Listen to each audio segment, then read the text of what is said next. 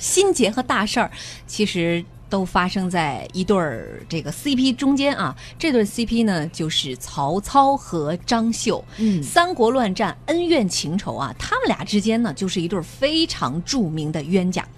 呃，首先张绣恨曹操非常有道理，因为曹操霸占了张绣的婶子，也就是叔母，这事儿让张绣非常的没面子。而曹操恨张绣更是理直气壮，因为张绣害得曹操痛失长子，折损爱将，似乎两个人都有充足的理由一撕到底。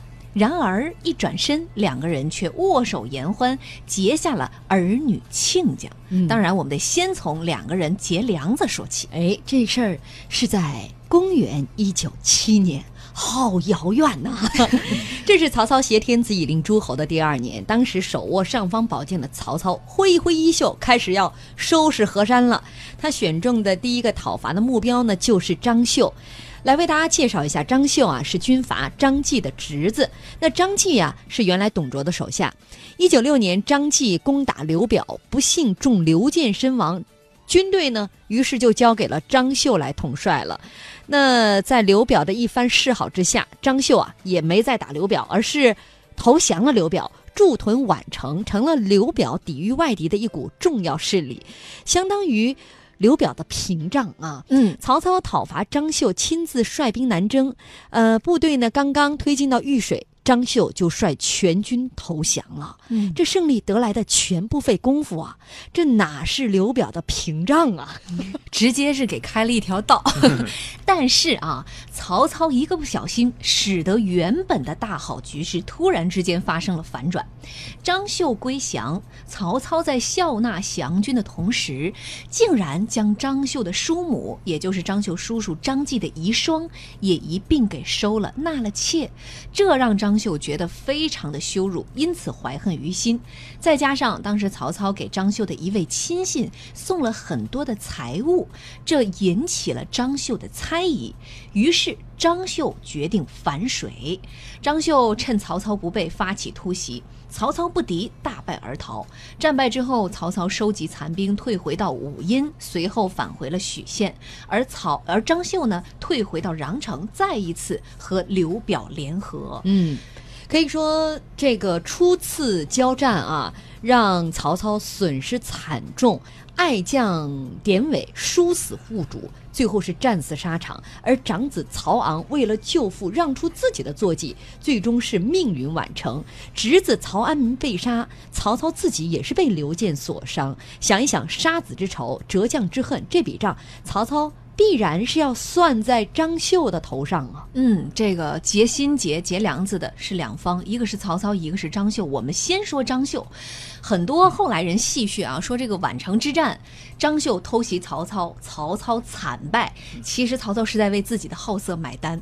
那我们来聊聊张绣有没有可能？毕竟在当时，张绣也算是也不是一个省油的灯，他有没有可能仅仅就是因为没面子这件事情而选择反水？就这个理性的考量和他情绪的作用，你们觉得几几开？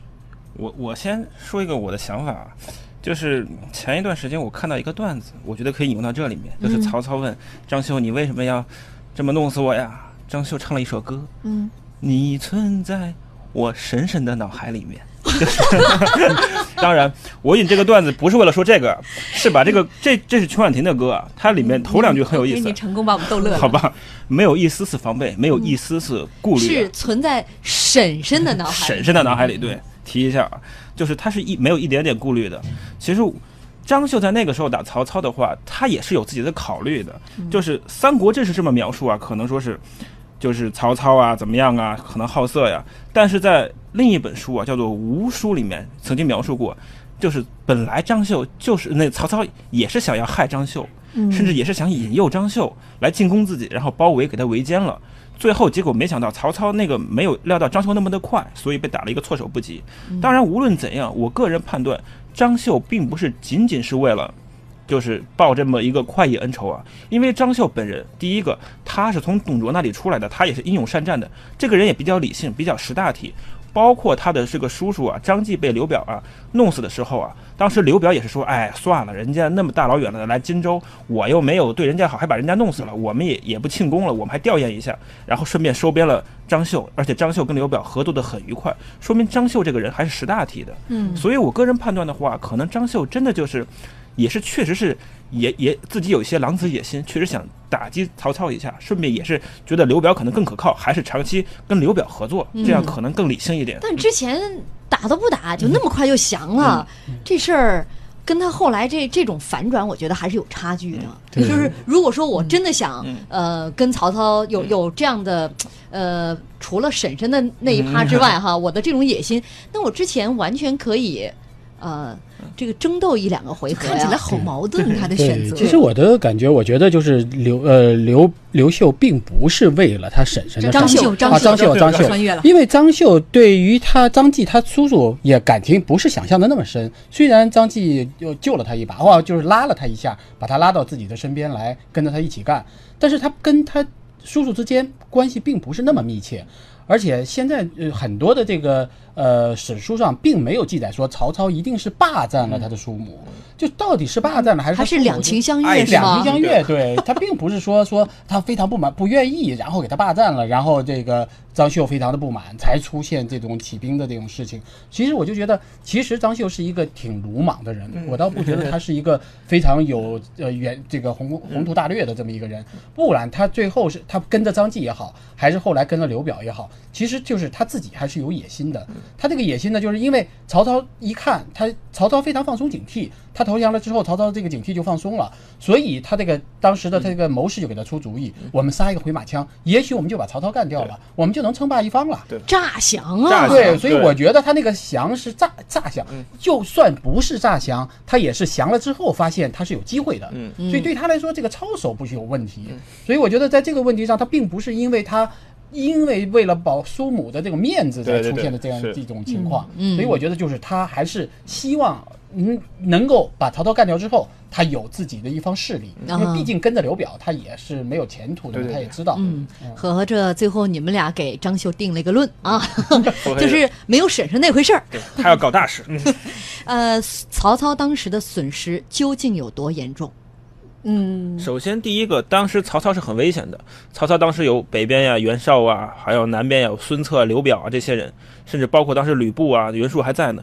他当时其实是四也是四面环敌的一个状态。他其实我觉得啊，这这兵力上我没有统计，但至少第一个损失了一名大将典韦。典韦很厉害，三国时候的名将啊，号称古之恶来啊，可以逐虎越涧的一个人。而之后曹操为了因为损失典韦哭了好几通，对他一年以后对他把他埋在了这个叫好像是叫一个相依的地方，然后他一年以后路过这里的时候，痛哭流涕，说我不是为了我的儿子，不是为了我的侄子，也不是为了我那些人马，就是为了典韦。嗯，所以典韦是非常重要的一个角色。曾经嗯他也是在乱军当中救了曹操的。对对对，对第二个就是长子曹昂。据说曹昂啊，如果曹昂没有死，可能继位的就不是曹丕了，就是曹昂了。嗯，包括他的侄子这个曹安民，甚至包括一匹宝马，就是如果大家玩过三国杀呀，或者一些三国的游戏，知道啊，有一匹宝马叫做绝影，就是三国时候跟赤兔齐名的宝马，在这场战役当中也被射死了，所以曹操各方面都是，关键是很没面子这件事情。对，你知道吗？挟天子以令诸侯之后，那为什么先去打张绣呢？对可能就是觉得这是树立自己威严的第一仗，对而且立刻人家就投降了，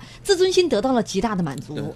但是就在这个膨胀的过程当中，突然之间又跌到了谷底。对，穿着一个好衣服，刚一出门被一个小孩扇了两巴掌。对，其实他就觉得张绣是应该是最弱的，因为不管是袁绍也好，还是这个刘表也好，对他来说想啃这块大骨头，他都是很难的。想着这个是个很很就是一个软骨头，直接啃了就行了，然后就把这个账收入帐下了。没曾想为为他付出了巨大的代价，嗯所以我觉得其实这一仗是很有意思的。甚至比以前打的那些仗，我觉得损失都来的要严重啊。嗯